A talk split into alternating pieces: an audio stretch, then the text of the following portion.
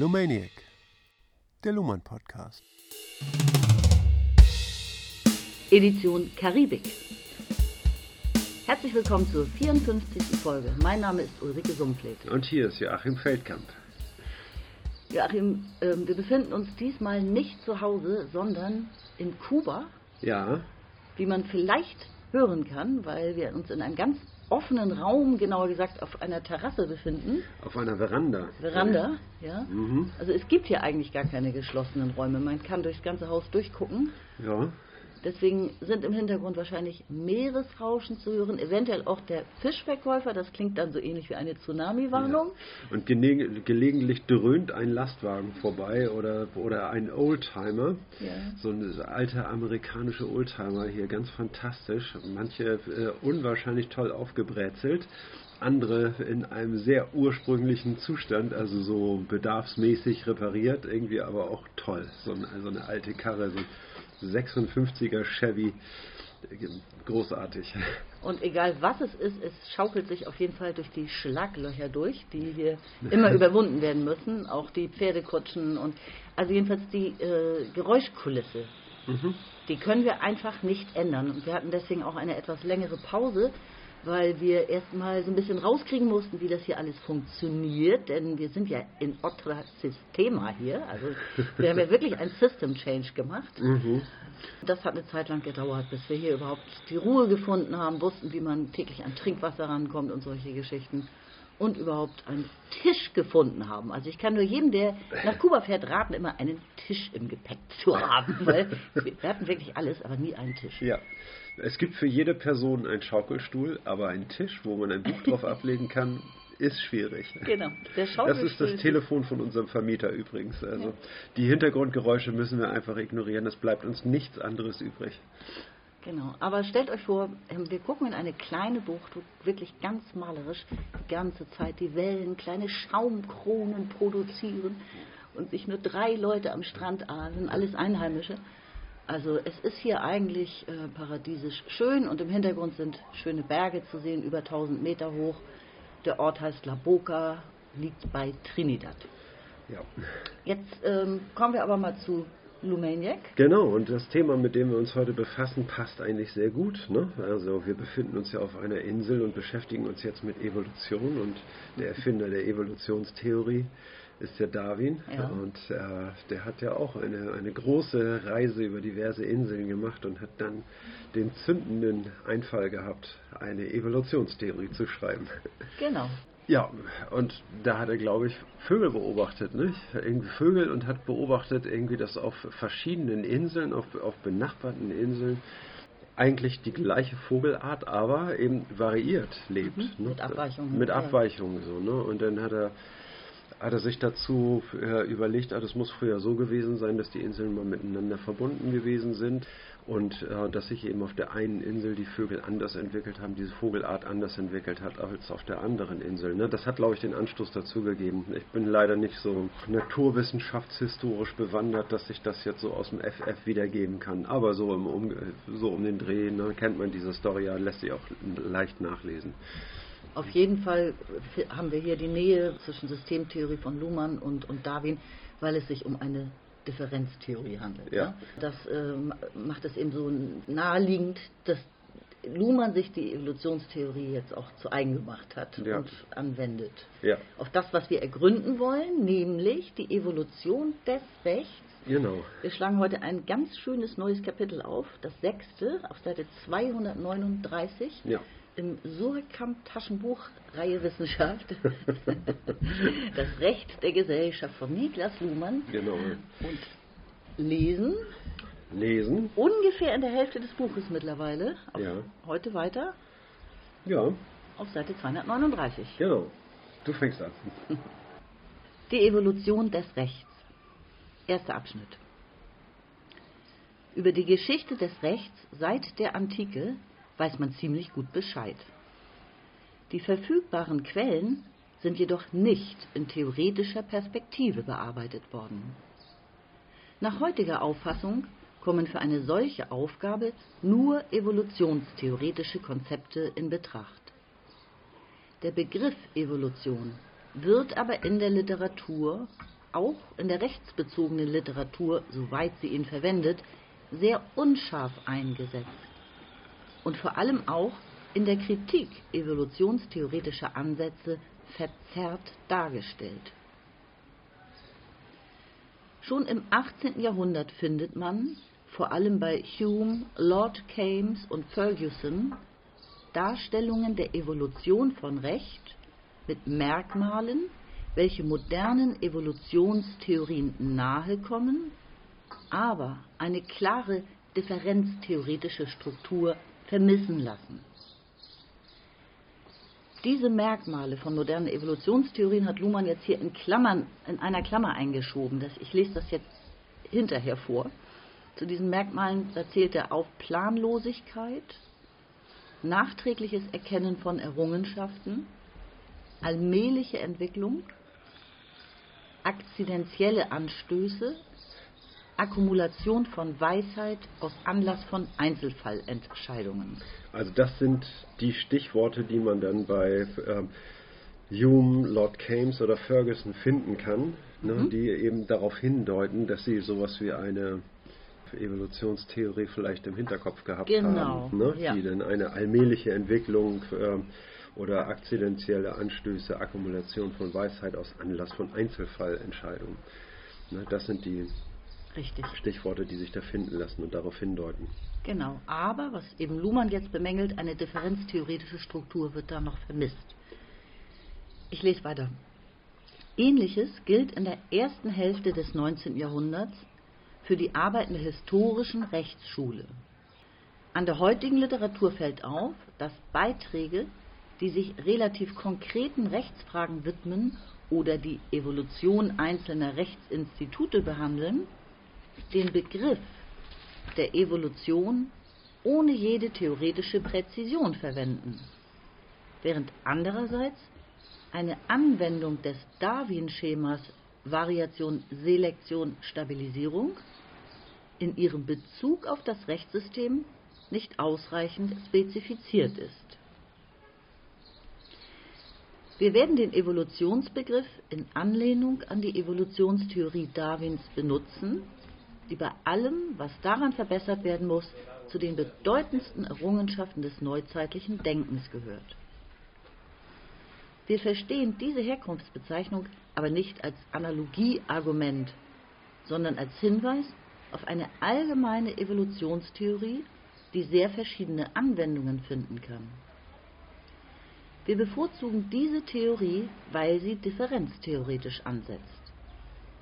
Ihr Thema ist nicht die Einheit der Geschichte als Entwicklung von einem Anfang bis heute, sondern es geht ihr sehr viel eingeschränkter um die Bedingungen der Möglichkeit unplanmäßiger Strukturänderungen und um die Erklärung von Diversifikation oder von Komplexitätssteigerung. Ja. Zitat Ende. Versuchen wir das mal zusammenzufassen. Also, er sagt, dass die Geschichte des Rechts ist seit der Antike, also sagen wir mal so grob 1000 vor Christus, ist sie gut bekannt, lässt sich gut nachvollziehen, ne, ist viel verschriftlicht worden ne, und lässt sich auch heute noch ähm, gut untersuchen, was sich im Recht getan hat, im mhm. Rechtssystem. Und dieses Rechtssystem hat sich verändert seit dieser Zeit. Ne? Ja. Und äh, wie sind diese Änderungen zu erklären? Und da sind eben auch schon früher Theoretiker auf, die, äh, auf den Gedanken gekommen, eben, dass es eine, ja, eine, eine Entwicklung und eine mhm. beharrliche Steigerung von Komplexität gegeben hat, irgendwie durch diese Anlässe, die wir eben vorgelesen haben. Ne? Das heißt also ähm, Planlosigkeit, nachträgliches Erkennen von Errungenschaften, mhm. allmähliche Entwicklung, akzidentielle Anstöße und so weiter. Ne? All das hat, eben, ähm, hat zu einer Entwicklung geführt. Aber in diesen Theorien wird zwar allenfalls von einer Evolution gesprochen, aber das wird überhaupt nicht spezifiziert. Ne? Also Sie sagen, dass eine evolutionäre Entwicklung stattgefunden habe, aber Sie zeigen das überhaupt nicht auf. Ne? Das heißt also, Sie sprechen nur darüber, aber äh, erklären nicht, worin diese evolutionäre Entwicklung besteht, was sich da eigentlich weiterentwickelt hat. Ne? Ob sich die Sprache weiterentwickelt hat, welche Elemente sich weiterentwickelt haben Mhm. ne, und in welcher Art und Weise sich diese äh, sich das Rechtssystem ähm, über die Jahre verändert hat. Ne? Mhm. Was sind die ähm, Momente, die sich geändert haben? Ja, also es wird nicht so spezifiziert. Und was ist das ne? Momentum? Ja, die, die, das Ergebnis wird sehr wohl registriert. Er sagt ja auch, nachträglich kann man eigentlich immer erst, es muss Zeit vergehen, nachträglich kann man erst bezeichnen, was sich verändert hat. Ja. Aber das wird nicht äh, spezifiziert und es wird und es liegt kein, keine Differenz grundsätzlich gezogen, äh, Ja. inwiefern sich das Recht überhaupt selbst differenztheoretisch begründet gegenüber Genau. Politik oder der Gesamtgesellschaft oder Wirtschaft oder Genau. Ne? Also die wichtigen Aspekte, die Luhmann daran eben hervorhebt, sagt irgendwie, also erstens ein differenztheoretischer Ansatz, der sich mit Unterscheidungen, vor allen Dingen äh, einem Vorher und einem Später, ne? das heißt also eine evolutionäre Entwicklung entscheidet ein Vorher und ein Später. Und es zeichnet nicht eine, eine gesamthistorische Entwicklung nach, ne? sondern beschreibt einen Zustand, der ähm, vorher gegeben war im Unterschied zu einem äh, späteren Zustand. Ne, und gewinnt daher die Differenzen, indem es ein Vorher und ein Später miteinander, miteinander vergleicht. Und es geht nicht um die Einheit der Geschichte des Rechts hierbei ne, und um deren Evolution durch die ganze Geschichte des Rechts hindurch, ne, sondern es geht um die, äh, es geht immer um Differenzen, um eine Andersheit. Ne. Genau, und dann sagt er, an der heutigen Literatur fällt auf, dass man zwar ein bisschen zu weit schon ist. Man, man beschreibt schon gleich die Evolution eines bestimmten Rechtsinstituts zum Beispiel, Mhm. eines konkret, eines einzelnen Punktes sozusagen, Themas, ja, Mhm. eines Institutes. Aber den Begriff, was Evolution an sich ist, der ja eigentlich vorangehend erstmal geklärt werden müsste, Ja.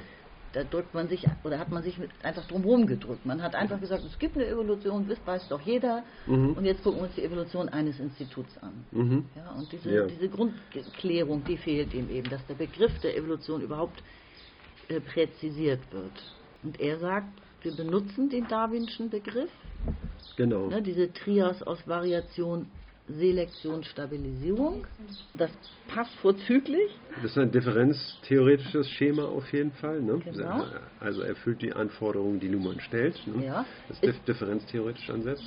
Aber es ist noch nicht ausreichend spezifiziert. Es ist noch zu ungenau. Was variiert denn eigentlich? Ja? Also Ja. das ganze Rechtssystem auf einen Schlag oder Ja. warum? Und was ist damit überhaupt möglich? Da hat er ja hier als Beispiele genannt, ähm, durch Evolution. Was, was, was findet man denn als Ergebnis vor einer Evolution, wenn sich etwas verändert hat? Und da sagt er, unplanmäßige Strukturänderungen, die so nie Ja. angelegt waren. Nicht die man- intendiert nicht, waren, ja, die, sondern genau. die sich einfach so entwickelt haben. Ne? Und planlos. Ne? planlos, genau, Ja. und die man doch nachträglich gerne erklären können wollen würde. Ja. Und ähm, anderes Beispiel, Diversifikation, ja, Ja. jetzt auch aus dem Tierreich kommend, irgendwie die Diversifikation der Arten, wie lässt sich das erklären?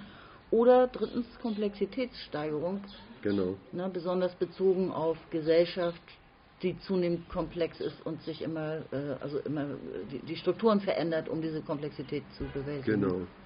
Ja, Luhmann lehnt sich also an an Darwin, aber er ist jetzt kein Darwinist, sondern äh, der Bezug auf Darwins Evolutionstheorie ist derart, dass er sagt, das ist ähm, der richtige Ansatz. Ne?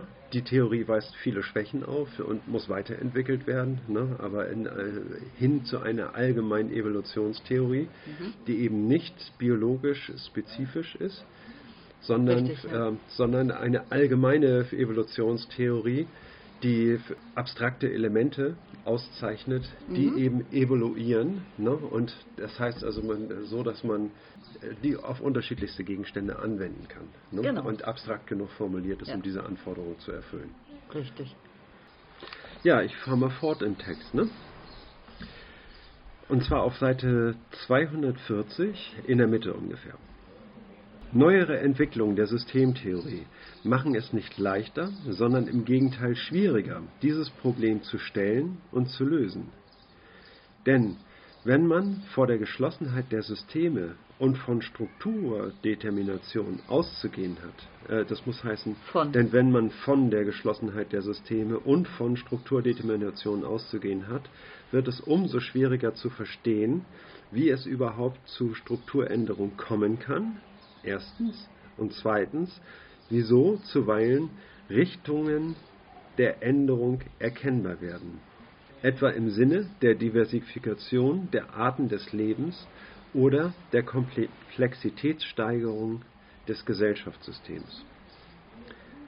Aber mit der Prägnanz der Problemstellung nehmen auch die Anforderungen an die Theo Theorieapparate zu, die für eine Lösung überhaupt in Betracht kommen und damit die Kriterien, unter denen etwas als Evolutionstheorie ein Angebot machen kann. Es ist klar, dass Evolution nur zustande kommen kann, wenn zugleich Differenz und Anpassung im Verhältnis von System und Umwelt bewahrt bleiben, denn andernfalls würde der Gegenstand der Evolution verschwinden. Aber damit ist noch nicht ausgemacht, wie Evolution überhaupt möglich ist. Okay, also ich verstehe diesen Absatz jetzt so, dass er auf die damalige Zeit, als er das geschrieben hat, auf die Problematik hinweist, dass wir von einer äh, Theorie geschlossener Systeme ausgehen und gewissermaßen ein, ein, paar Fragezeichen haben in Bezug darauf, wie so ein geschlossenes System jetzt innerhalb der Gesamtgesellschaft äh, variieren kann weil es ja immer ein Verhältnis gibt zwischen System und, dieser, und seiner Umwelt und das System ja nur durch diese Differenz, dass es sich ähm, überhaupt in Differenz zur Umwelt sieht, überhaupt erst selbst konstituiert. Mhm. Und das ist erstmal nicht einfach zu verstehen, dass es geschlossen ist und trotzdem hat es irgendein, irgendein Verhältnis zu seiner Umwelt. Also ich würde erstmal sagen, dass äh, äh, das eine entscheidende Punkt ist, dass man jetzt die Systemtheorie und die Evolutionstheorie zusammenbringt. Mhm. Ne? Das heißt also, ja. die Systemtheorie haben wir ja jetzt ähm, beschrieben, ne? also ein ähm, operativ geschlossene autopoetische Systeme mhm. ne?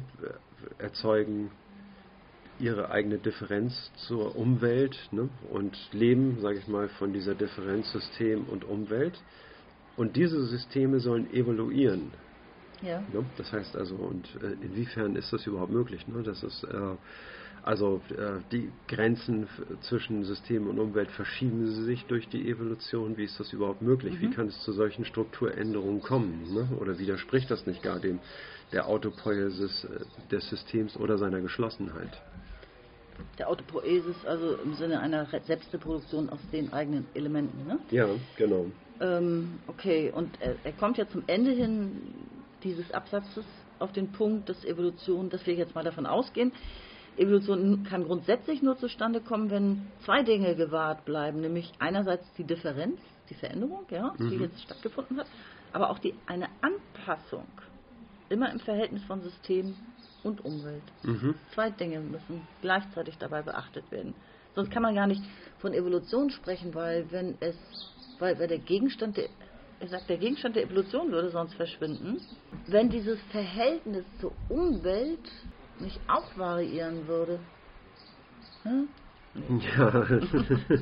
ja, ja, das ist ganz richtig. Das ist ganz richtig. Irgendwie das Verhältnis von System und Umwelt ändert sich, ne? Und das muss, äh, aber das muss theoriefähig gemacht werden, mhm. ne? Und ähm, wir haben das operativ geschlossene System und das verschiebt Grenzen, Grenzen ja. und sein Ver Verhältnis zur Umwelt. Mhm. Ne? Wie vollzieht sich das irgendwie? Ne? Also wir müssen wirklich das beobachtbar machen, indem wir die richtigen Differenzen dort auszeichnen und zeigen, was verändert sich hier, ne? was genau hat sich hier verschoben und was ändert sich dadurch am Verhältnis zwischen System und Umwelt. Mhm. Ne? Und wir haben hier zwei Punkte, Strukturänderung und Richtungsänderung mhm. ne, die wir dabei zu berücksichtigen haben. Ne? Also es gibt Strukturänderungen, aber es gibt nicht nur Strukturänderungen, sondern, sage ich mal, Serien von Strukturänderungen, die irgendwie zusammengehören, ja. ne? die eine, eine Tendenz, also eine Richtung erkennen lassen ne? und ja. wieso etwas möglich ist. Hm? Tja, ist die Frage, ob das aus einer Intro-Perspektive überhaupt wahrnehmbar ist, sage ich mal, ne, ob ein, ein System in der Selbstbeobachtung die Veränderung seines Verhältnisses zur Umwelt beobachten kann. Ne? Oder, Auf jeden Fall, wenn nur zeitlich nachher, also ja, ja, danach. Genau, Nicht genau. gleichzeitig. Ne, es kann nicht, äh, sag ich mal, live diese Änderung verfolgen, ne, sondern nur im Nachhinein, indem, äh, indem es auf Differenzen aufmerksam wird, etwa durch die Rezeption alter Texte oder so. Ne. Dann, mhm. Aha, ja, genau, damals haben wir das so und so gesehen. Ne. Dadurch werden Differenzen sichtbar ne, und dann kann man sich die Frage stellen, wieso ist es eigentlich dazu gekommen ne, und dann stellt man vielleicht fest, ah ja, okay, da haben sich semantische, dann gab es dieses und jenes Ereignis, da haben sich dann semantische äh, Inhalte geändert, vielleicht so in der Art und Weise. Kategorien zum Beispiel. Ja. Auf jeden Fall würde ich sagen, gehen wir doch im Moment davon aus, dass sich ein autopoetisch geschlossenes System wie das Recht innerhalb einer autopoetisch geschlossenen Gesellschaft verändern kann und diese Veränderung aber auch das Verhältnis zur Umwelt immer gleichzeitig mit verändert. Ja. Anders geht es nicht, meiner ja, Meinung nach. Natürlich, ja. Ich sag mal so, Luhmann geht ja mit immer differenztheoretisch vor. Das heißt, die Umwelt ist ja zunächst mal differenzlos an Market Space. Mhm. Ne? Und, ähm, und jetzt kommt die Systemtheorie sag mal, oder ein System ne? und zieht Differenzen ein ne? in den Unmarket Space. Ne? Und auf die Art und Weise entsteht eine Umwelt, ne? in dem nämlich die Orientierung an diesen Differenzen ermöglicht wird. Mhm. Ne? Und, und diese Grenzen, die verschieben sich. Da ändert sich eben auch die Umwelt des Systems. Ne? Und das ist etwas, was, was das System selber vollzieht und verursacht. Ne? Ja. Okay. Dann lese ich weiter. Okay. Seite 241. Die Form, in der dieses Problem expliziert wird, ist die Unterscheidung von Variation und Selektion. Diese Unterscheidung produziert, wenn sie als reale Differenz zum Beispiel von Mutation bzw. genetischer Rekombination auf der einen Seite und Überlebensdauer auf der anderen Seite eingerichtet ist, zwangsläufig eine Formenvielfalt, die sowohl von der Ausgangslage als auch im Verhältnis der Arten zueinander Abweichungen erzeugt, die als differente Umweltbedingungen wiederum die Evolution selbst beeinflussen. Differenzierte, aber ist im Grunde okay. genommen das Gleiche. Dieser Schachtelsatz zieht sich hier gerade über acht Zeilen. Ja, normal. Sorry. Luhmann. Alles andere und sogar das für Darwin so wichtige Dogma der Natural Selection halten wir für sekundär. Denn das Problem der Ausarbeitung dieser und anderer Aspekte von Evolutionstheorie verlagert sich heute mehr und mehr in die Frage des Verhältnisses von Evolutionstheorie und Systemtheorie. Oder genauer des Verhältnisses von Variation-Selektion und System-Umwelt als verschiedener, abstimmungsbedürftiger Formwahlen einer Theorie. Von Natural Selection im Sinne einer systemexternen Selektion kann man ja nur sprechen, wenn man angibt, wie das zu begreifen ist, was als System einer Selektion durch die Umwelt ausgesetzt ist. Mhm. Zitat Ende. Also wir haben, jetzt macht Luhmann eine Formangabe, wie man überhaupt Differenzen feststellen kann. Ja. Und äh, also Differenz und Anpassung, ne? das sind die, äh, die Momente, die theoriefähig gemacht werden müssen. Und ähm, damit dies gelingt, brauchen wir die Unterscheidung Variation und Selektion. Mhm. Ne? Das heißt also, Variation lässt dann eine Differenz sichtbar werden, ne? indem wir für einen, für einen Zustand vorher und einen Zustand nachher mhm. ne? Der jetzt aber nicht, wie soll man sagen, rein zufällig gewählt wird, ne, sondern der in die Reproduktion sag ich mal, des Systems eingeht. Mhm. Ne? Mhm. Also eine, eine Variation irgendwie, ne, dass man, kann ja auch sein, ich verspreche mich mal und spreche ein Wort falsch aus irgendwie, ne, und es gibt einen Lacher. Ne, und äh, äh, das ist ja auch eine Art der Variation, aber der äh, stabilisiert sich ja nicht. Genau, wird nicht ausgewählt. Wobei man unter Selektion ja immer noch unterscheiden muss.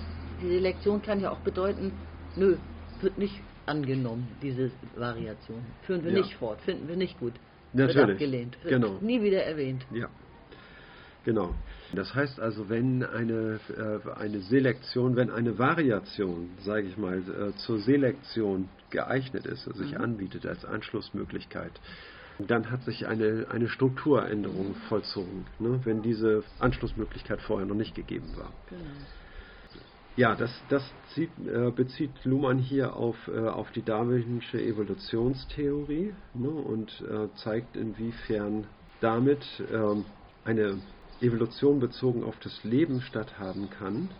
Ja, wir können es hier zum Beispiel auf die Mutation genetischer Rekombination beziehen. Ne? Das mhm. heißt also, wenn der genetische Code mutiert, ne, kann sich eine solche Mutation, kann ne, sich eine solche Mutation positiv auf die Überlebensdauer einer eine, äh, Kreatur auswirken.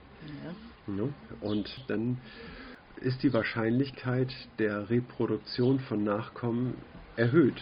Mhm. Ne? Und äh, weil ja auch das, das Leben länger andauert. Ne? Und das heißt also auch die, äh, die Reproduktion der Art mit dieser Mutation ist wahrscheinlicher als die äh, Reproduktion der Art ohne die Mutation. Ja, stimme ne? zu. Mhm. Und ähm, das ist das Beispiel, was er hier anfügt. So, und äh, was er jedoch ausschließt, das ist das Dogma der Natural Selection. Mhm.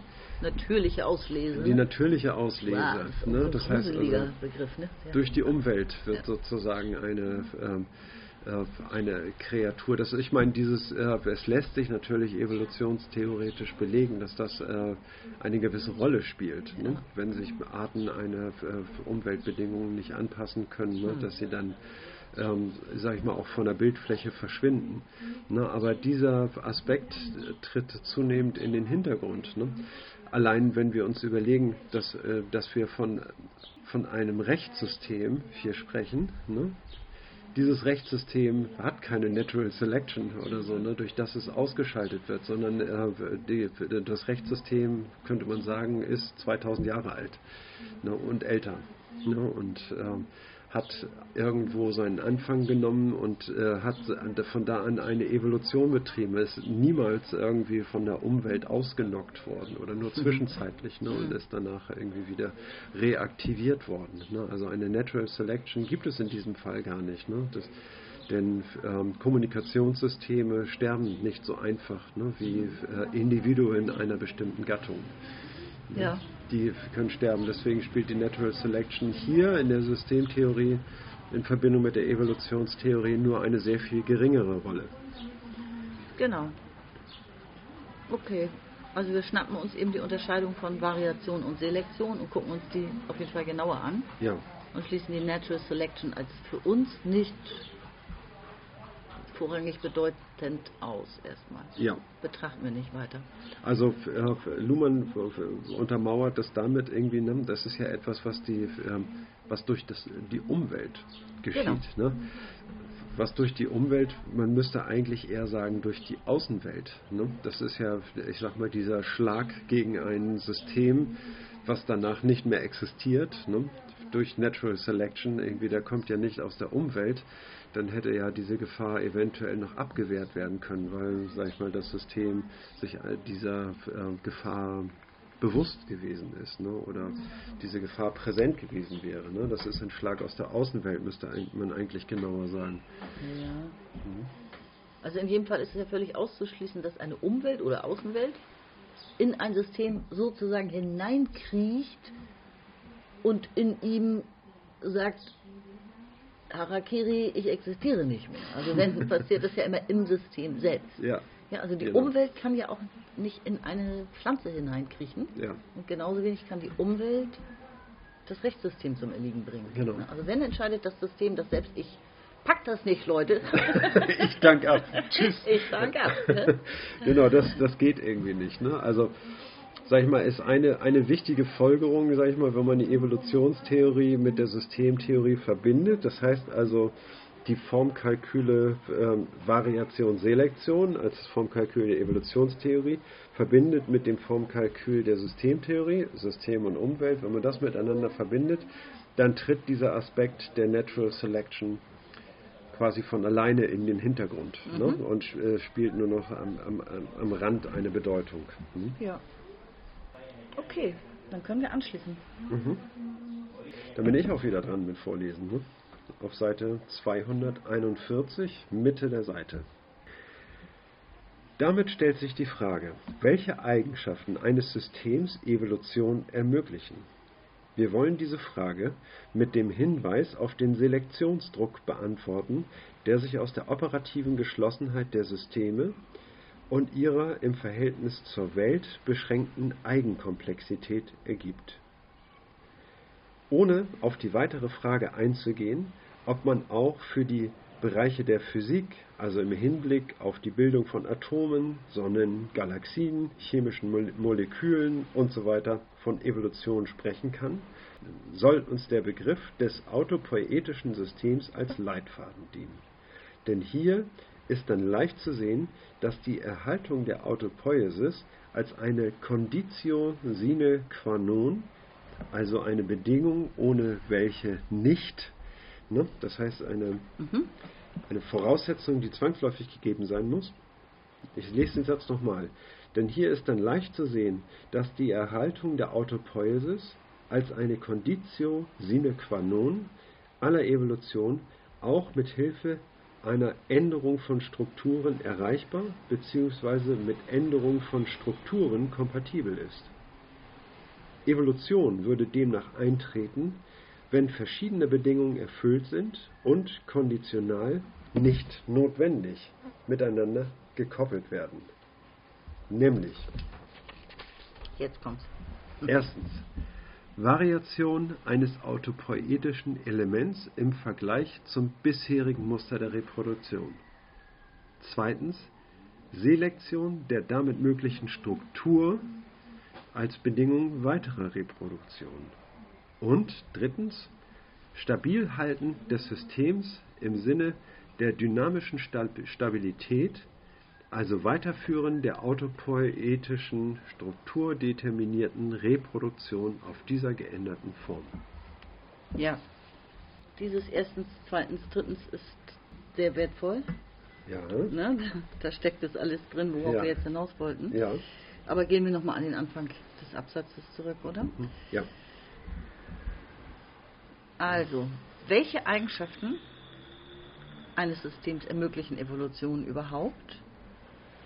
Er verweist zunächst darauf, dass ein System, zum Beispiel ein Funktionssystem wie, die, wie das Recht, einen, einen hohen Selektionsdruck hat, ausübt, auf sich selbst ausübt, könnte man vielleicht sagen. ja. Äh, im, im, Moment, ja, im Verhältnis zum, zur Gesellschaft ist die Komplexität eines Funktionssystems wie das Recht ja verringert. Mhm. Ja, die, das Rechtssystem muss ja nicht die gesamte Komplexität der Welt verarbeiten permanent, sondern nur eine ausgesuchte Komplexität, für die es sich zuständig erklärt hat, die Unterscheidung von Recht und Unrecht. Mhm. Und hier ist der Selektionsdruck sehr hoch, weil alles, was das System erkennt als rechtsrelevant, Mhm. muss entsprechend bearbeitet werden. Das ist ja die, auf diese Weise auch, äh, reproduziert sich ja das Funktionssystem. Genau. Also ist der Selektionsdruck hoch, so würde ich verstehen. Es kann, da, es kann diese Frage niemals liegen lassen. Sie, ähm, es, ist, ja, es hat Strukturen entwickelt, wie diese Frage relativ rasch, hochgradig spezialisiert zu beantworten ist. Ja. Also da ist es schnell, könnte man sagen. Es hat eine hohe Geschwindigkeit entwickelt. Ja, so würde ich das erstmal verstehen, dieser Anfang. Für Sie bin ich auch total d'accord mit. Ne? Also es, äh, der Selektionsdruck wird dadurch aufgebaut, dass ähm, die operative Geschlossenheit des Systems zu jeder Zeit wiederhergestellt werden muss. Also wenn wir ein funktional ausdifferenziertes System beobachten, dann ähm, funktional ausdifferenziert heißt operativ geschlossen. Es hat eine eigene äh, Leitdifferenz, Recht Unrecht, ne, an der orientiert wird und das System nimmt sich aus, allein diese Differenz, sage ich mal, äh, zu verwenden, exklusiv für sich zu beanspruchen ne, und, äh, und dann operativ geschlossen zu operieren und nur aus eigenen, mit eigenen Mitteln, mit eigenen Bordmitteln, wie wir mhm. immer gesagt haben, äh, diese äh, operative Geschlossenheit wiederherstellen, alle anderen Einflüsse raushalten, ne? genau. nur systemintern äh, zwischen Recht und Unrecht unterscheiden zu können. So, und das ist der, äh, dieser Selektionsdruck. Und jetzt ergeben sich Änderungen in der Umwelt irgendwie. Es kommen immer neue Fälle rein, Fälle, die so nicht antizipierbar waren, irgendwie akzidentiell. Mhm. Ne? Ähm, und wir hatten ja gesagt, es wird ja immer anhand von ähm, gleiche Fälle werden gleich, ungleiche Fälle werden ungleich entschieden. Genau. Also auch da ist das System genau. ja bereits hochgradig spezifiziert. Es hat Komplexität reduziert, indem es so vorgeht, ja. nach einem erfolgreich bewährten Schema, genau. was hochgradig technisiert ist. Ja. Ne? Und nun kommt die Umwelt und, äh, und befeuert das System mit, äh, mit Sonderfällen, mit Ausnahmefällen, mit, äh, mit Abweichungen und mit, äh, mhm. mit allem Möglichen. Ne? Und ähm, ha, okay. Ne? Und dem muss das System sich anpassen. Selektionsdruck. Ne? Ja. Thema. Genau, ist etwas rechtsrelevant, was zuvor nicht rechtsrelevant war, ja. zum Beispiel. Ja? Gibt ja. es da eine Veränderung? Machen wir gnädig die Pforte auf und lassen diesen neuen Begriff, diese Variation, diese so. ne, rein, nehmen, rein in unser die System. Zeit, ja. das einzuarbeiten, ja. ne, oder ja. machen wir eine Entscheidung uns bewusst, äh, gleichzeitig bewusst irgendwie, ne, dass das eigentlich nicht im Sinne des Rechts sein kann oder im Sinne der Gerechtigkeit sein kann. Hm. Ja. So, und jetzt nimmt Luhmann, sag ich mal, diese Evolutionstheorie und spezifiziert sie im Hinblick auf die Systemtheorie mhm. aus. Ne, und was ergibt sich aus, aus dieser Kombination des evolutionstheoretischen Differenzschemas und des systemtheoretischen Differenzschemas. Ne? Wir fügen das zusammen. Und wir nehmen als Ausgangspunkt für eine Evolutionstheorie jetzt autopoetische Systeme. Wir fragen uns, ist innerhalb von autopoetischen Systemen eine Evolution möglich? Und wenn ja, wie? Ne? Mhm. Welche, äh, was, was brauchen wir dann? Und da kommt er auf diese wunderschöne Auflistung, erstens, zweitens, drittens, ja. dass er sagt, wenn wir von Variation sprechen in einem autopoetischen System, dann variiert das einzelne Element im Richtig. Ne? Und er sagt im Vergleich zu einem vorherigen Muster. Ja. ja? Also das einzelne Element kann eine, ist eine veränderte Semantik, mhm. ein, ein Veränderungsangebot in der Kommunikation, eine neue Betrachtungsweise, eine Überraschung in der Kommunikation, mhm. etwas überrascht, ja. Und dann steht das Rechtssystem vor der Frage, nehmen wir das an? Also eine Ja-Nein-Frage, mhm. eine Gabelung findet eigentlich statt. Ja. ja. Diese Kommunikation kann angenommen werden, sie kann aber auch abgelehnt werden. Ja, genau. Und wenn sie überraschenderweise angenommen wird, ne, mhm. ist, sage ich mal, ein, ein Anfang gesetzt. Und dieser, dieser Anfang, ja, wird er, ja, reprodu wird, ja. wird er reproduziert, irgendwie, ne, wird aus dieser äh, einmaligen Aktion. Irgendwie hat die, äh, hat die eine Folge, so dass das reproduziert wird. Ne? Das geschieht oft in der, in der Kommunikation, ne? dass eben eine, eine überraschende Wendung in der Kommunikation an anderer Stelle reproduziert wird. Ne? Und ja, und im Rechtssystem ja insbesondere, weil es da ja auch verschriftlicht wird. Ja.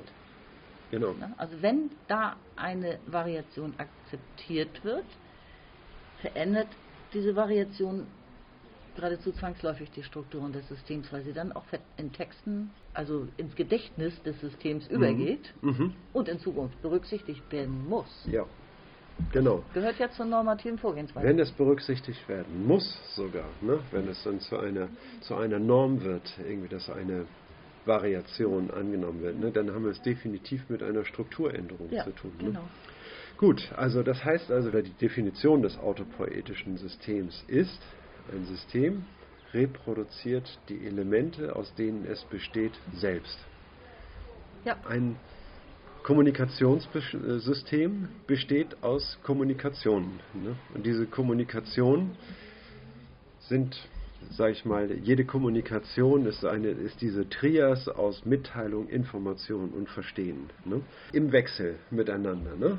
Nach dem Schema doppelter Kontingenz. Ich sage etwas, irgendwie, ne, gebe eine Mitteilung von mir, mein Gegenüber gewinnt aus dieser Mitteilung eine Information, er versteht meine Kommunikation und generiert daraus Anschlussmöglichkeiten und äh, macht daraus eine neue Kommunikation, eine Mitteilung, ne, die ich wiederum auffasse. Ne? Also Kommunikationen, ne, Plural, ne, sind mhm. die Elemente, die einer Evolution zugrunde liegen. Also jetzt nicht wie bei, äh, äh, wie bei Darwin, irgendwie ne, das Individuum, ne, an denen man äh, Veränderungen beobachten kann, mhm. ne, eine, eine Mutation beobachten kann unter dem äh, Mikroskop vielleicht, ne, indem man verändert wird, dass sich die Anatomie, äh, sage ich mal, hier verändert hat im Vergleich zu, zur selben Art von einer anderen Insel, ne, äh, einem, äh, bei einem Vogel zum Beispiel, ne, sondern es geht hier um Kommunikationen.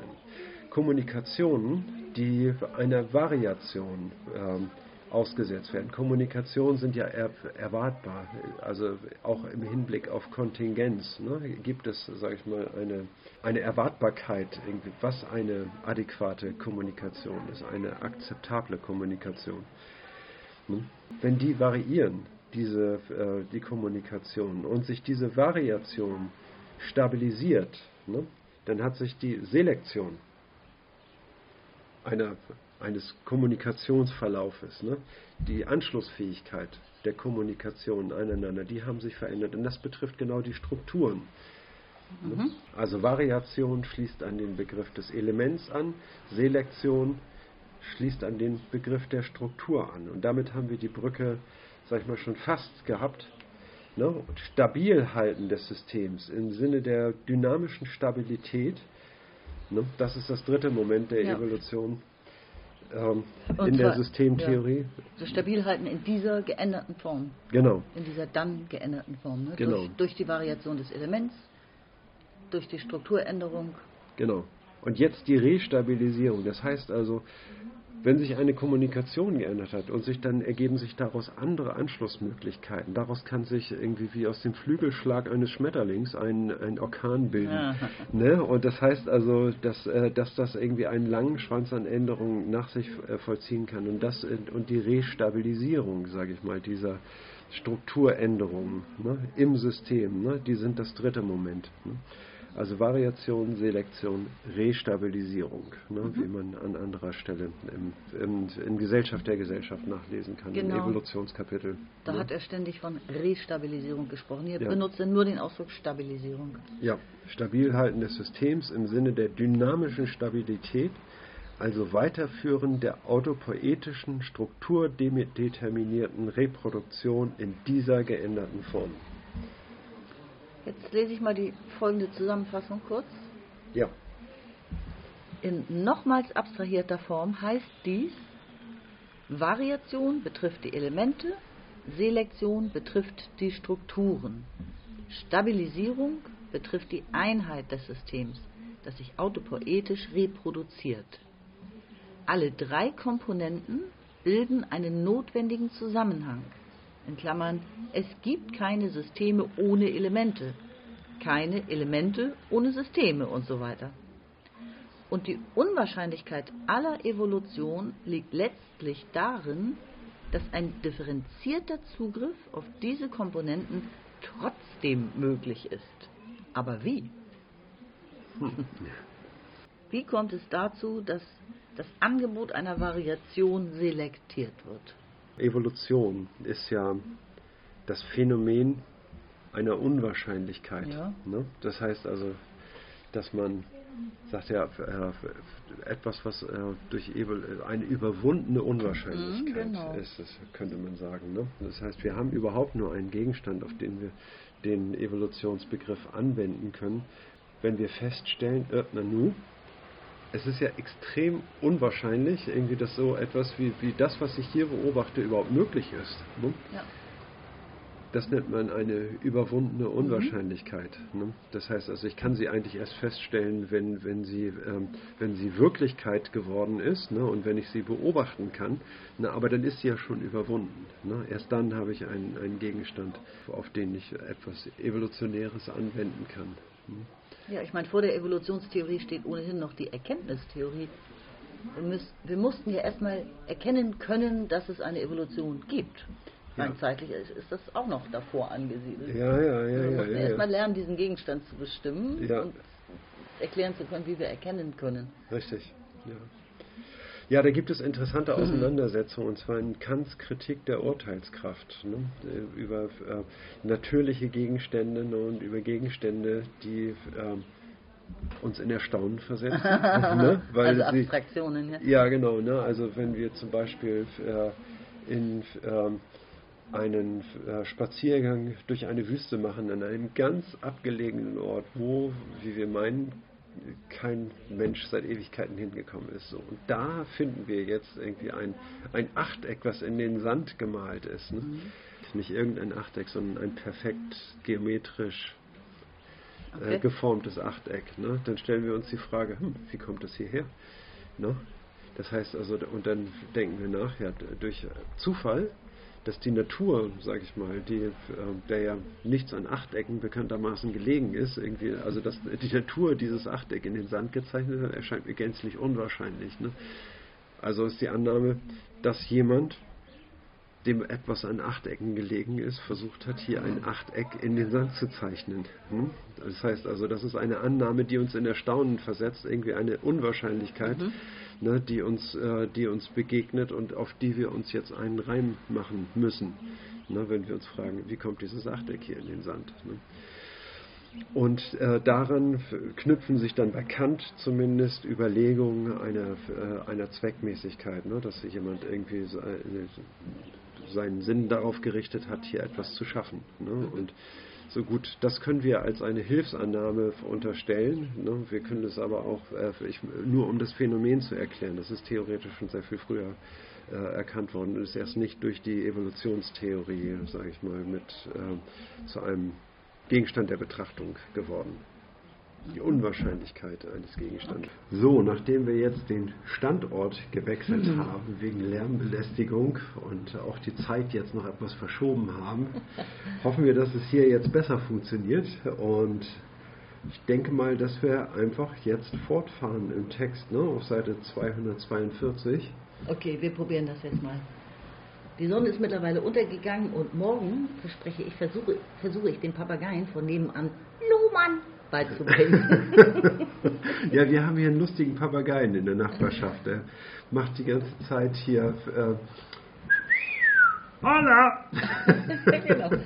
Das heißt, wenn er schon Olla kann, dann kann er auch noch Luhmann. genau, genau. Dafür werden wir sorgen. Luhmann! Also nochmal dicke Sorry für die eventuelle mangelnde Tonqualität. Es geht gerade nicht anders. Ich lese weiter. Seite 242 Mitte. Wir können hier nicht untersuchen, ob man die Evolution der Gesellschaft mit dieser Theorie darstellen kann. Wir setzen das voraus. Die Frage ist dann aber, ob es innerhalb eines evoluierenden Gesellschaftssystems noch weitere Evolutionen geben kann, etwa eine solche des Rechtssystems.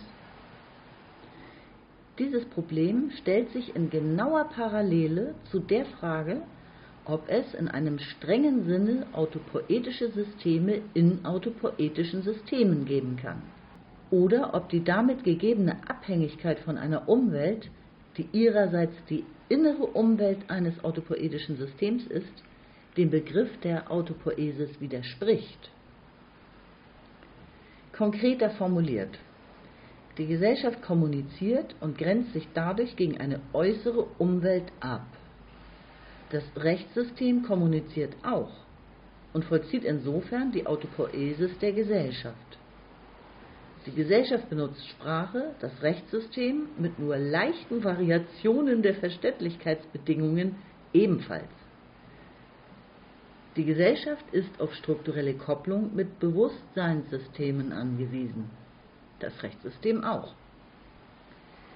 Schließen diese Abhängigkeiten nun die Annahme eines einer eigenständigen Evolution des Rechtssystems aus? Fragezeichen. Ich würde mal sagen, um so ein bisschen zu spoilern, äh, äh, nein. okay, ich lese weiter. nee, aber ich glaube, dieser Absatz, der versteht sich, äh, äh, lässt sich gut verstehen. Ne? Also wir sagen, wir gehen von der Evolution einer Gesellschaft aus. Ne? Das zu untersuchen ist nicht der Ort hier. Also, dass, dass die Gesellschaft eine Evolution vollzieht, ist relativ evident. Ne? Aber dass ein Subsystem eine mhm. eigene Evolution vollzieht oder ob sie der Evolution des Gesellschaftssystems zu subsumieren ist, Fragezeichen. Ne? Das ist die Fragestellung, die hier, ähm, sage ich mal, offen gelassen wird und was wir jetzt in diesem Kapitel abzuarbeiten haben. Mhm. Ne? Ob das möglich ist, eine Evolution in der Evolution. Ne? bin mir ziemlich sicher, dass das möglich ist. Ja, natürlich. Also für mich ja. ist die Frage eher merkwürdig, weil, also aufbauend auf dem, was wir von Luhmann gelernt haben, über operative Geschlossenheit mhm. und Autopoiesis. Mhm. Und das war ja immerhin schon auch ein ganzes Kapitel dieses Buches, ja. die operative Geschlossenheit des Funktionssystems Recht. Ja. Und wenn man die zugrunde legt und auch nur ansatzweise annimmt, dass das stimmt, ja. dann gibt es gar keine andere Antwort darauf als, als Ja. Selbstverständlich vollzieht ein operativ geschlossenes System seine eigene Evolution, meiner Meinung nach. Ja. Also ich finde die Frage fast schon. Ich, so ich finde, es, finde es auch relativ, also natürlich für den Luhmann-Kenner relativ verständlich, ne? Aber man kann eben, mhm. äh, man kann diese Fragestellung stellen. Ich finde, dass, äh, dass, sie, äh, dass es Sinn macht irgendwie und dass es auch der Gründlichkeit geschuldet ist, mhm. dass es äh, hier so gemacht wird. Habe ich nichts dagegen, habe ich kein Problem mit. Ne? Er sagt hier ja auch, ähm, das Gesellschaftssystem ist ja Kommunikation überhaupt. Ne? Das macht genau. die Gesellschaft aus. Ne? Das ist die oder die Möglichkeit der Kommunikation. Mhm. Ne? Das, äh, das allumspannende System. Genau. Ja, das wäre im Luhmannschen Verständnis das allumspannende System und das ist eben, äh, das macht eben die Gesellschaft aus. Ne? Und das Rechtssystem vollzieht zu 100 Prozent die Autopoiesis der Gesellschaft. Ne? Aber kann es gleichzeitig noch seine eigene Autopoiesis betreiben. Hm? Fachspezifisch eben, ja. Fachspezifisch. Genau, weil es ein Funktionssystem ist, das ja. sich hochgradig spezialisiert hat auf einen binären Code. Mhm. Also der über allem steht, die leitende Unterscheidung, ja. die Leitdifferenz. Wenn man das an dem äh, Gedanken der Reproduktion festmacht, ja. finde ich es auch. Ne? natürlich ist es möglich, dass innerhalb der, in, indem man kommuniziert, dass äh, Gesellschaftssystem reproduziert mhm. und indem man ähm, über Recht kommuniziert oder innerhalb des Rechtssystems auch das Rechtssystem äh, produziert, äh, reproduziert. Genau, eigentlich beides gleichermaßen. Ne? Gleichermaßen. Ja, gleichermaßen. Es ist nur eine ja. äh, hochgradig spezialisierte Kommunikation. Genau. Also die Komplexität, die restliche Komplexität der Gesellschaft ist ausgeschaltet damit. Mhm. Es geht nur um Recht und um nichts anderes. Mhm. Aber das Recht an sich ist ja ein Element der Kommunikation des gesamten Gesellschaftssystems. Genau. Mhm. Na, möglicherweise ist das auch einfach jetzt ein, ähm, äh, eine Frage, die nicht wirklich eine Frage ist, sondern vielmehr eine Regieanweisung, ne? ja. wie, wir, wie wir jetzt weiter vorgehen. Ne? Mhm. Ich lese weiter auf Seite 243 und ist das schon der letzte Absatz? Nein, aber ein sehr langer und der vorletzte. Uns führt diese These einer eigenständigen Autopoiesis des Rechtssystems zur Bejahung einer eigenständigen Evolution des Rechtssystems. Wir wiederholen an dieser Stelle nur noch einmal, dass der Begriff der operativen Geschlossenheit eine Evolution nicht ausschließt. Evolution ist keine allmähliche, kontinuierliche, bruchlose Steigerung von Komplexität, sondern ein Modus von Strukturänderung, der dadurch mit sprunghaften Umbrüchen, Katastrophen und mit langen Zeiten der Stagnation, Stasis, kompatibel ist. Gewiss müssen für eine plötzliche Neuformierung zahlreiche Voraussetzungen erfüllt sein, müssen Pre-Adaptive Advances gegeben sein. Das gilt auch für die Möglichkeit eines Rechtssystems, sich angesichts von schon langen Erfahrungen mit der Schlichtung normativer Konflikte durch die Kodierung Recht-Unrecht auf einer Ebene der Selbstbeobachtung zweiter Ordnung zu etablieren. Lange bevor ein Rechtscode strikt binarisiert und damit logisch technisiert wird, gibt es schon reichlich Rechtsmaterial, das in der Form von Konditionalprogrammen aufgezeichnet ist. Man kann also wissen, was gemeint und was nicht gemeint ist wenn Beobachter instruiert werden, sich an das Rechtssystem zu halten und die schon praktizierten Konditionalprogramme damit die Funktion erhalten, die Zuteilung von Recht und Unrecht zu regulieren. und an dieser Funktion dann reifen. Und ein weiterer Evolutionsschub, der all dies voraussetzt, tritt ein, wenn das Rechtssystem seine Autonomie in einem neuen Kontext funktionaler Differenzierung des Gesellschaftssystems behaupten muss. Wenn immer ein autopoetisches System sich erstmals schließt und seine Schließung in einem radikal veränderten gesellschaftlichen Kontext behaupten und neu formieren muss, geschieht dies nicht als planmäßige Reorganisation, sondern durch evolutionären Umbau vorhandener Einrichtungen. Mhm. Äh, ja, ich bin ganz gebannt, weil ich ähm, dachte, du würdest jetzt diesen kleinen Rest auch noch wegschnuckeln hier, aber Nö. okay. Ja, ähm, zurück an den Anfang. Also erstmal sagt Luhmann hier ja, wir bejahen erstmal die Annahme, dass eine eigenständige Autopoesis des Rechtssystems innerhalb des Gesellschaftssystems möglich ist.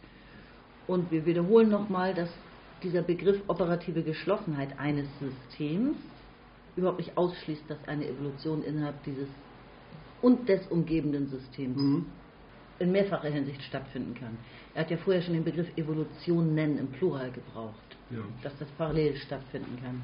Im nächsten Schritt sagt er, und ich glaube, da ist halt auch ein interessanter, interessanter Punkt drin, ähm, dass Evolution nicht so gemächlich, gemütlich, logisch äh, aufeinander aufbauend verläuft, wie man sich das vielleicht manchmal vorstellen könnte. Ja. Ja. Es, es schneit und darum wird man äh, kälteresistenter oder so, so ganz nach Ja. und nach und dann wird, Ja. wird die Nase kleiner im Laufe von 100 Jahren oder so, sondern das ist fast im Gegenteil, lassen sich ja beobachten, dass es sogenannte Katastrophen in der Geschichte gegeben hat. Das sind äh, radikale Umbrüche, in denen das, also alles, was wie die Gesellschaft sich differenziert hat zuvor, Mhm. wird unter eine neue Differenzierungsform gestellt. Also die Ja. segmentäre Differenzierung, Ja. die funktionale Differenzierung, Stratifikation und so weiter. Und das nennt man dann tatsächlich Katastrophen, Mhm. weil dann alle Einrichtungen, die schon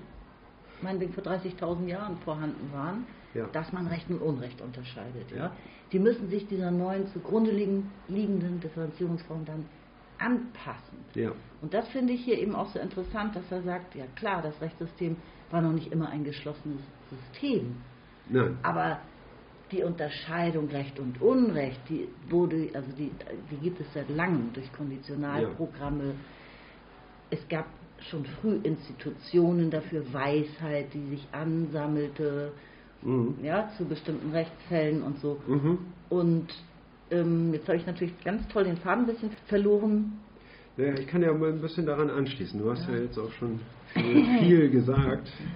Ja, also Kein die- Wunder, ich- ein- dass eins wollte ich noch der. Speicher irgendwann leer ist. Die, nee, nee, nee. Äh, Die Erfahrung mit der Selbstbeobachtung auf der Ebene zweiter Ordnung, Mhm. die hat, die hat ja auch schon lange eingesetzt, Mhm. bevor sich das Rechtssystem schließen konnte. So langsam Ja. ab Beginn des 17. Jahrhunderts oder so ist es allmählich dann so zu Ja, einer genau. Schließung gekommen, ja.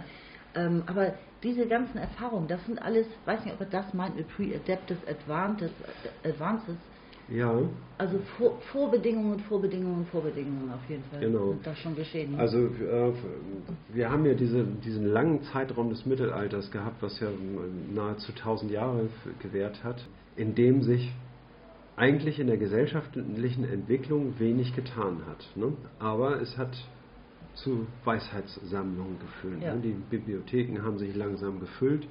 Und es kamen immer neue Denker hinzu, ne, die dann eben auch stark an die Tradition angeknüpft haben, aber eben auch neue Erkenntnisse hinzugefügt haben. Ne, und, und diese neuen Erkenntnisse und die Verbreitung auch äh, dieser Erkenntnisse, ne, die, das sind sozusagen die Pre-Adaptive Advances. Ne, aber dann gibt es irgendwann den Punkt, ne, wo dann die alte Ordnung wie ein Joch abgeworfen wird. Mhm. Ne, und dann stellt man fest, ja, man, man kann eben auch schon auf sehr viel zurückgreifen, was es schon vorher gegeben Genau, hat. diese Das Vorentwicklungen, denke ich, ja. Diese Vorentwicklung, das sind meiner Meinung nach diese Pre-Adaptive Advances.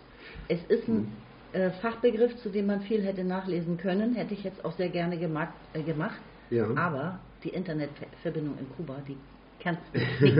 also ich, wir sind hier wirklich darauf angewiesen, alles aus, aus uns herauszubringen. Wir können hier nicht recherchieren. Ja, genau. Insofern also die Ladezeiten für eine Webseite betragen so ungefähr ähm, 30 Sekunden bis eine Minute, ne, was eine Ewigkeit Wenn ist. sie sich aufbaut. Ja, Ich ja habe ja auch noch. viele Access Denied. Also Ja.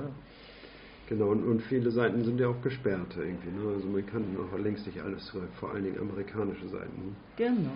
Aber ich sehe hier Analysen Hegels in der Fußnote 13. Ne? Mhm. Ich lese den Satz mal einmal kurz vor. Analysen Hegels, die auf die durch seine Theorie diktierten Übergangsprobleme bezogen sind, lassen sich in genau diesem Sinne lesen. Etwa die Darstellung der Anfänge einer symbolischen Ästhetik in den Vorlesungen über Ästhetik. Ja, äh, das haben wir jetzt natürlich nicht zur Hand, äh, Hegel, aber man weiß ja ungefähr, wie dieses Prinzip von äh, Dialektik funktioniert, ne, indem es eine Thesis gibt ne, und diese Thesis baut sozusagen von sich selbst aus diese Antithesis auf ne, und wird ein konkurrierendes Prinzip, eine, ein Schatten, eine Schattenexistenz so- sozusagen, diese Antithese und ähm, die, sage ich mal, aus dem Geiste heraus ähm, produziert wird. Ne? Und die eben dann auch zu einer, äh, das Gegenmoment ist, was dann am Ende zu einer Synthese führt.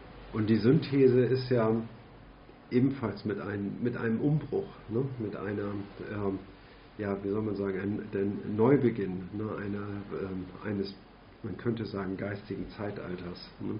Und das hat Hegel hier in den, ähm, die Anfänge der symbolischen Ästhetik, in den Vorlesungen über Ästhetik ist das nachzulesen. Irgendwie, ähm, darin ist es dargestellt. Ne? Auch da sieht man die Pre-Adaptive Advances, genau, das ist eigentlich der, äh, der Zusammenhang, der hier gezeigt wird. Oder man hört es auch oft irgendwie zum Beispiel zur Relativitätstheorie Einstein. Ne? Wenn, was, wenn, wenn wir diesen genialen Mann Einstein nicht gehabt hätten, ja, dann hätte es vielleicht ein bisschen länger Ja. gedauert ne? und dann hätte äh, ein nächster vermutlich die, ähm, die Relativitätstheorie entdeckt oder ausformuliert. Ne? Vielleicht nicht so gut, vielleicht aber auch besser als Einstein. Auf jeden Fall steht Einstein, sag ich mal, der für eine wissenschaftliche Revolution steht, ne? hat eben letztlich das, was in der, wie soll man sagen, im Gesamtkontext der Wissenschaft schon gegeben war, ne? ausgearbeitet. Und das hätte wahrscheinlich an seiner Stelle auch jemand anders tun können. Dafür ist das Datenzeitalter doch ausnahmsweise mal gut,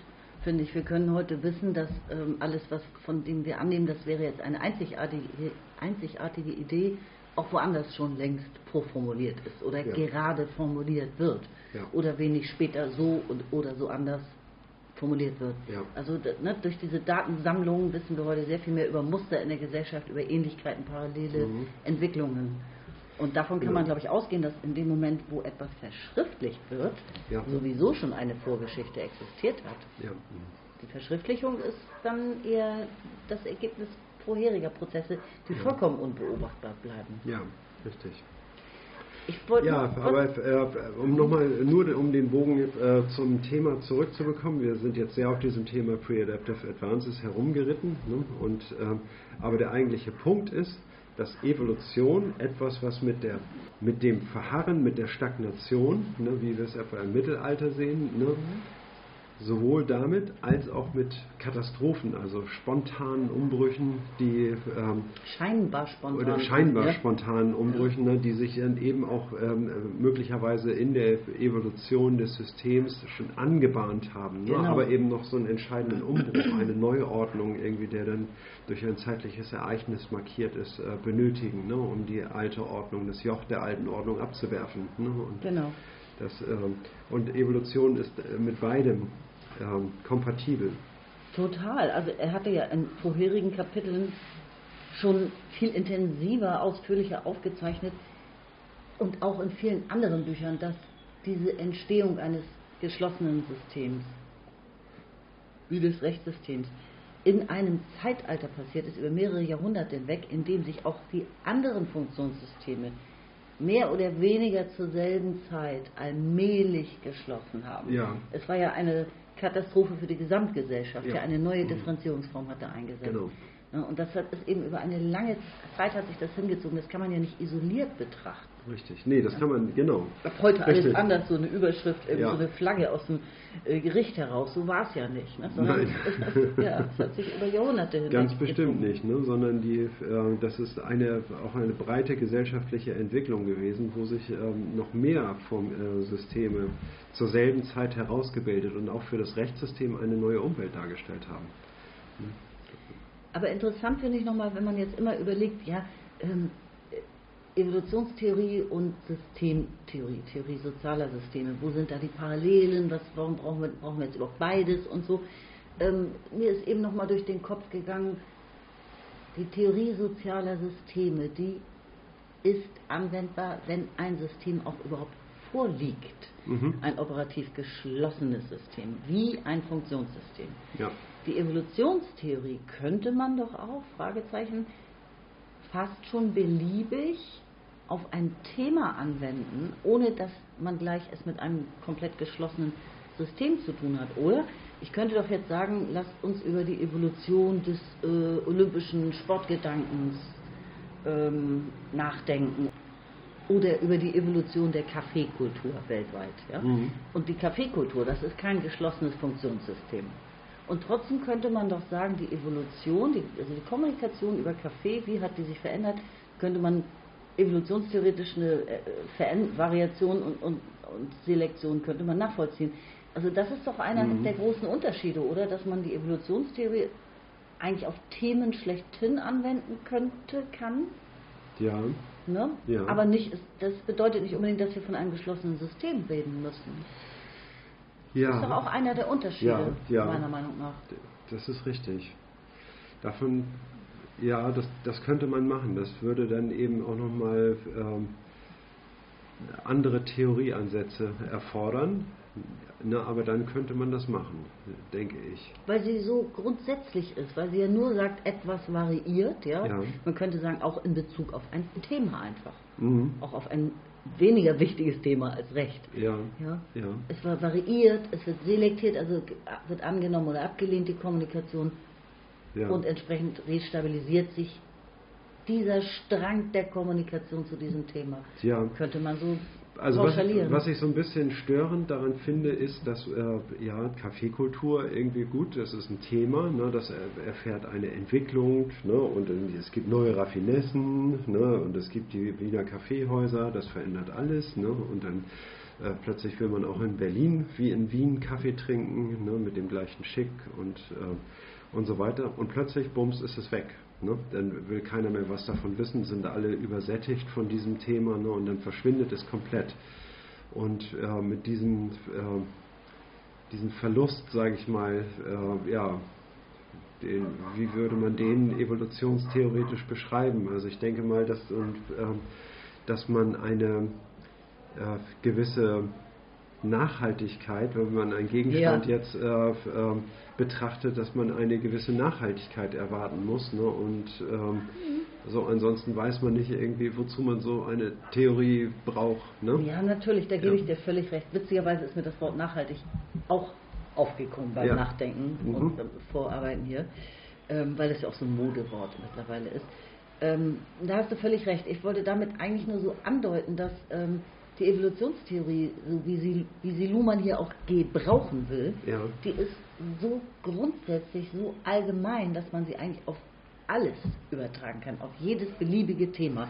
Es geht, also die, die knackt eigentlich die Art und Weise, wie Evo- äh, Kommunikation sich weiterentwickelt. Ja. Mehr, nicht mehr und nicht weniger. Aber Luhmann würde äh, doch strikt eine, äh, die Forderung stellen, ne, dass man differenztheoretisch den, äh, die Theorie an den Gegenstand ansetzt und genau zeigt, was evoluiert hier eigentlich. Ne? Was sind die Elemente, die mutieren und eine Variation ähm, darstellen? Ne? Was sind die Strukturen, auf die sich äh, in der, sage ich mal, die Selektion ähm, äh, in der, in der Kommunikation sich auswirkt, was sind diese Strukturen ne, und, äh, und, diese, und die Restabilisierung. Das heißt also, man, man muss genau identifizieren, wie sich die Evolution vollzieht. Ne? Und man kann natürlich immer so lax dahin sagen, irgendwie, ja, das hat eine Evolution vollzogen, ne? eine, eine Veränderung, das hat sich weiterentwickelt ne? oder hat sich der, den ähm, Gegebenheiten angepasst ne? und das ist eine Evolution. Ja, kann man so lax sagen. Ne? Aber mhm. ich glaube, man muss ähm, sich die Mühe machen, dann auch genau zu zeigen, worin die Evolution besteht und woran sie sich vollzieht und woran sie beobachtbar ist. Ne? Das heißt also, wir wollen ja auch immer, äh, dass, das, äh, dass wir beobachtbare Tatsachenbestände ja. Äh, haben, an denen wir uns abarbeiten. Das ist für mich jetzt aber überhaupt gar kein Widerspruch. Nee, ist kein Widerspruch. Ja. Ne? Es sind nur, sind nur ja. Forderungen, ne, die man dann, ähm, die man dann ähm, nach Luhmann irgendwie auch festklopfen müsste. Mhm. So, wenn ich jetzt nochmal umblättere, das ist ja die letzte Seite dieses ersten Abschnittes geht er eigentlich nochmal darauf ein, dass es eben ein Recht auch schon gegeben hat vor, dem, vor der Schließung zum System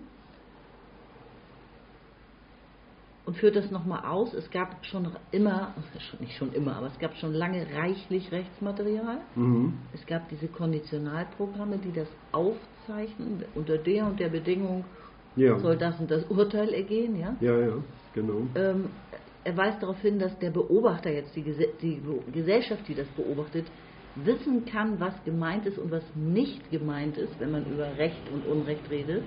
Und dass sich über einen langen, langen Zeitraum hinweg das eben durch Praxis ähm, bewährt hat, in der Gesellschaft anhand dieser Konditionalprogramme immer zuzuordnen, das ist Recht, wenn du das tust, das ist Unrecht, wenn du das tust. Mhm. Also, wenn man das jetzt nur Vorgeschichte nennt, das ist ja auch zu profan, aber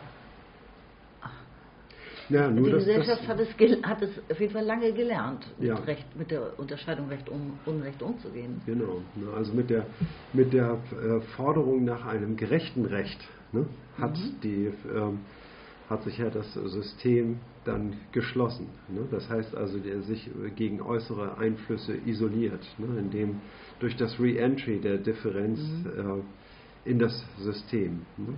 der Leitdifferenz in das System, durch die Thematisierung und die Verdopplung, sage ich mal, des, äh, des Codes, in dem das Recht auf sich selbst angewendet wird ne? und ob das gerechtes Recht ist. Okay, ja, ich will das jetzt nicht alles nochmal aus. Nein, nein, aber das, das ist, ich meine, das ja. ist dann genau dieser, äh, diese sprunghafte Entwicklung des, des Rechtssystems ne, und die Neuformierung äh, des Rechtssystems ne, und darin zeigt sich sozusagen zum ersten Mal die operative Schließung und man könnte eben auch sagen, ein Beginn einer Evolution unter, äh, unter neuen Voraussetzungen, ne, die dann, ähm, sag ich mal, die Evolution besser beobachtbar machen eigentlich, ne, weil die Strukturen mhm. viel, dadurch viel klarer werden ne, und, äh, und logisch hergeleitet werden können. Ja, unter anderem durch das Wissenschaftssystem, was sich dann auch geschlossen hat. Ja, natürlich. Ja? Das Wissenschaftssystem und die Rechtswissenschaft ne, gehört natürlich dazu, ja, ganz sicher. Also schön finde ich, oder pathetisch geradezu finde ich diese vorletzten Sätze hier. Wenn immer ein autopoetisches System sich erstmals schließt oder seine Schließung in einem radikal veränderten gesellschaftlichen Kontext behaupten und neu formieren muss, geschieht dies nicht als planmäßige Reorganisation, sondern durch evolutionären Umbau vorhandener Einrichtungen. Ja. Vorhanden genau. muss man sich ja. da unterstreichen. Genau. Ne? genau, das denke ich auch. Ne? Also Evolution ist, äh, ist nicht, also Revolution könnte man sagen, oder genau. es ist nicht irgendwie spontan, ist plötzlich alles neu, ne? sondern äh, es gibt ein Vorher und ein Nachher und dieses Vorher und Nachher kann man in allen Gegenständen festmachen. Ne? Und äh, es muss alles vorhanden sein. Und wie viel kann man daraus bitte lernen über den Begriff der Revolution? Also die Wortähnlichkeit, finde ich, kommt gar nicht von so ungefähr. Revolution ist nur eine Bezeichnung für eine, ja, ich will nicht dieses Wort in den Mund nehmen, aber ich muss doch sagen, Zeitenwende. Ja. Ne? Und äh, das heißt also, wo es äh, ein Zeitpunkt, zu dem Dinge neu bewertet werden, ne? aber sich im Grunde genommen das aller, aller, aller, allermeiste äh, fortsetzt. Genau. Also äh, es ist auf jeden Fall kein Gegensatzpaar, Revolution und Evolution, als sei für manche ist es in der, in der Kommunikation so, dass sie äh, sagen Evolution oder Revolution irgendwie. Ne? Und äh, was ist, das eine steht für eine, äh, man könnte sagen, Evolution für Reformprogramme, das andere irgendwie für radikale Umbrüche. Ne? Für eine Beschleunigung der Veränderung. Ne? Ja, ne? das, das ist aber alles im, im Kontext von Evolution möglich. Ne? Und Revolutionen sind auch im Kontext von einer evolutionären Entwicklung möglich ne, und äh, gehören da eingebettet. Also es ist kein grundsätzliches Gegensatzpaar und mhm. Evolution mhm. hat eigentlich auch kein, keinen Gegensatz. Ist mir nicht bekannt, dass man äh, ähm, dass es ja. einen Gegenbegriff dafür gäbe. Tod vielleicht, Absterben eines autopoetischen Systems. Ende. Ende. Ja, sozusagen. Ende ja. Gelände. Ende Gelände. Ende der Fahnenstange. Ja. Genau. Das vielleicht, ne? Du, du darfst den letzten Absatz noch vorlesen, wenn du das möchtest. Aber sehr großzügig, okay. Ja, so bin ich. So I do it. Aber diese Kompatibilität von Systemtheorie und Evolutionstheorie allein genügt natürlich nicht. Man muss zeigen können, wie Evolution auf dieser Systemebene realisiert wird. Und wenn dies gelingt, liegt darin zugleich ein weiteres Argument für die Annahme einer eigenständigen Autopoiesis des Rechtssystems. Ja, also äh, parallel zu, zu der Frage, ob ein, eine Evolution des Rechtssystems im Gesellschaftssystem, das ebenfalls evoluiert, möglich ist, ist kongenial äh, zu der Annahme, dass das Rechtssystem eine eigenständige Autopoiesis betreibt die unabhängig ist Klar. von der äh, Autopoiesis des Gesellschaftssystems.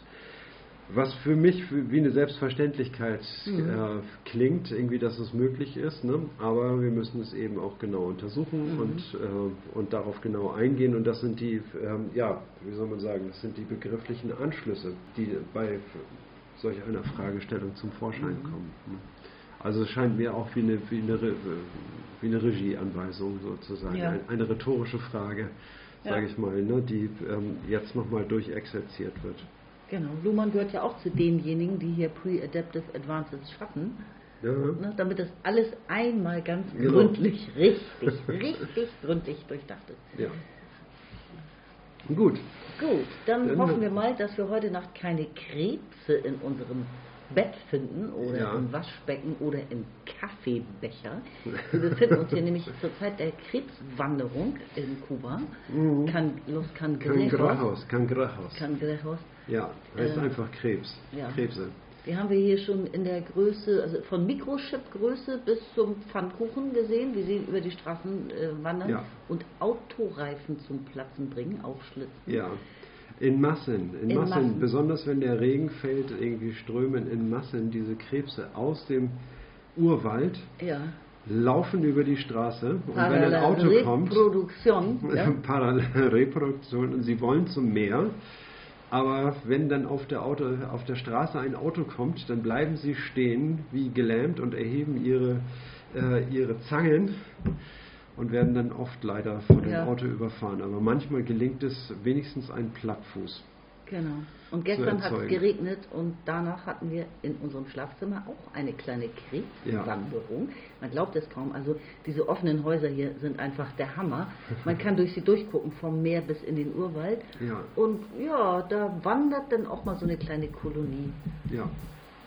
Man darf Bett. sich auch nicht wundern, wenn dann morgens beim Kaffeekochen eine Echse auf der Arbeitsplatte sitzt. Und also es ist, ist auch schön. Ist es ist doch schön. Natürlich ist es Kuba schön. ist natürlich und schön. Kuba ist eine Differenzerfahrung, wollte ich zum Abschluss sagen. Ich habe ja gelesen, dass Luhmann ein echter Jetsetter gewesen sein wird und sehr gerne, also der hat die Sonne geliebt und ist sehr gerne gereist, war besonders gerne in Italien. Und er hat gesagt, Reisen ist für ihn eine Differenzerfahrung. Oh ja. Und das finde ich passt auch für uns hier. Kuba ist auch eine Differenzerfahrung. Ja.